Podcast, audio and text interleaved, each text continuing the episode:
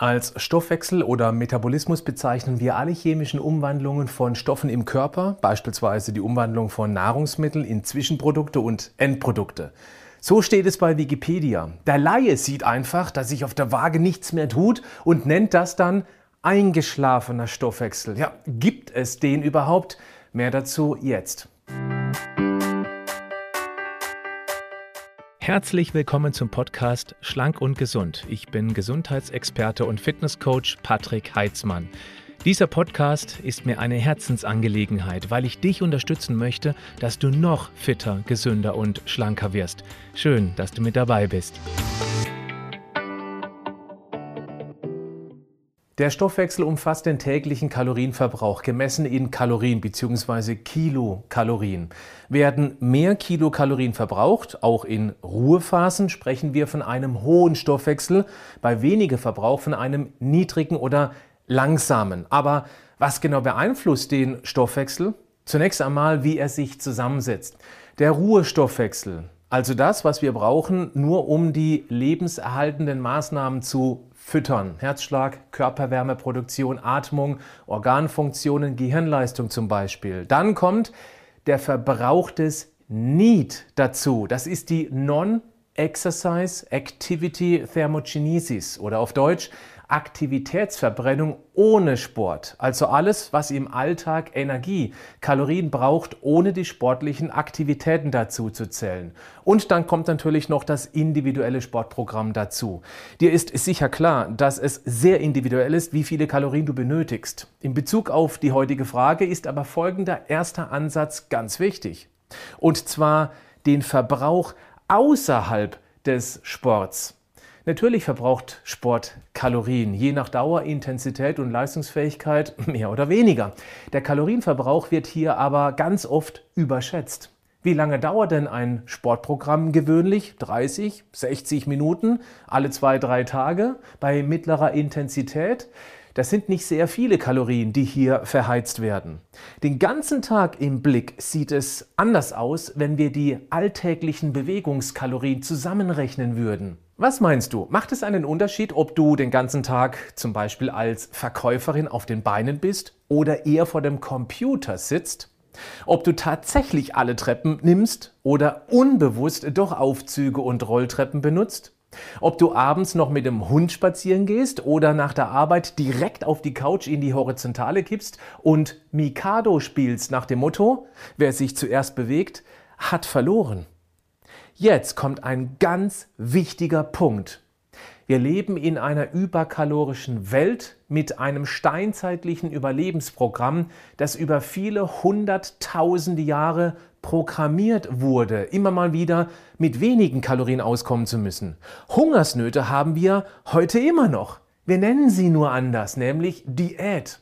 Und wenn du bewusst nur sehr wenige Kalorien aufnimmst, um abzunehmen, reagiert dein urzeitlich auf Überleben getrimmter Organismus zum Beispiel damit, dass er dich etwas träger macht, nur ein ganz kleines bisschen, damit du eben nicht mit unnötigem Rumgezappel unnötig Kalorien verplemperst. Und diese minimale Bewegungsreduktion nimmst du nicht mal wirklich wahr. Du wirst ein ganz klein bisschen ruhiger, wippst weniger mit dem Bein, rutschst vielleicht auch auf dem Stuhl nicht mehr so hin und her um hier unbewusst ein paar Kalorien einzusparen. Das Ergebnis? Du verbrauchst weniger. Über den ganzen Tag verteilt können das mal flott ein paar hundert Kilokalorien sein, die du so weniger verbrauchst.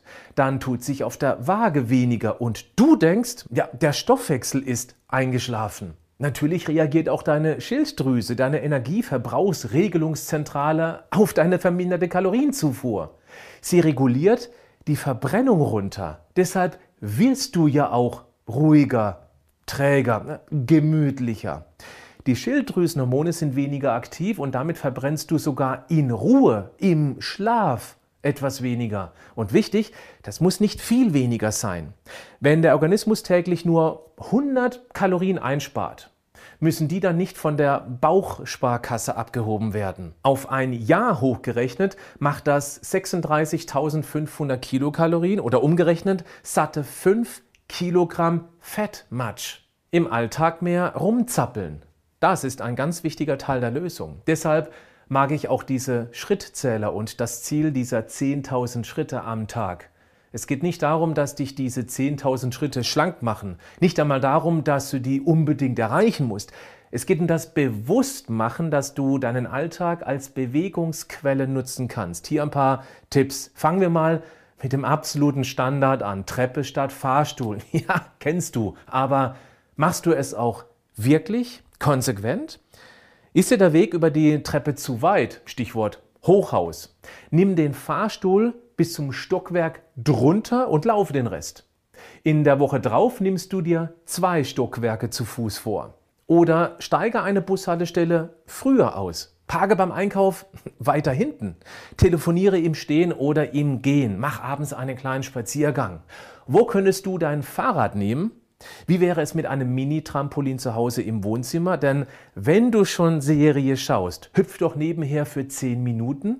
Du erkennst, ich habe keine Sekunde über mehr Sport gesprochen, sondern nur darüber, wie du deinen Tag besser ausnutzen könntest, auch weil Sport eventuell zu einer kalorischen Kompensation führen könnte. Nach dem Motto: So, ich habe jetzt Sport gemacht, jetzt kann ich mir auch eine Schokoriegel gönnen. ja, um mit dem dann meist mehr Kalorien zu tanken, als wir beim Sport verbraucht haben. Noch ein paar Worte zur möglicherweise ausgebremsten Schilddrüse. Tatsächlich kann sie dafür mitverantwortlich sein, dass die Umwandlung von Kalorien in Energie deutlich reduziert ist. Dann verpufft weniger Wärme, Brennstoff, Kalorien.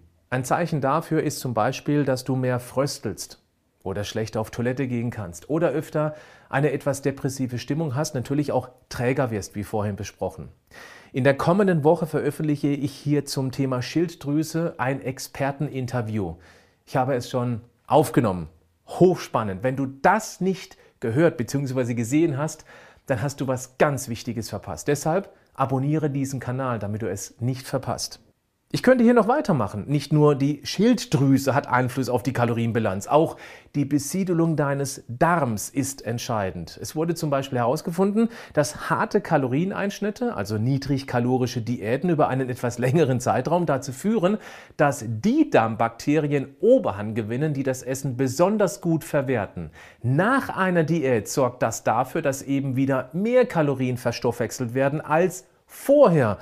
Du erkennst, es ist nicht ganz so einfach zu beantworten, was du tun kannst, um einen eingeschlafenen Stoffwechsel wieder aufzuwecken.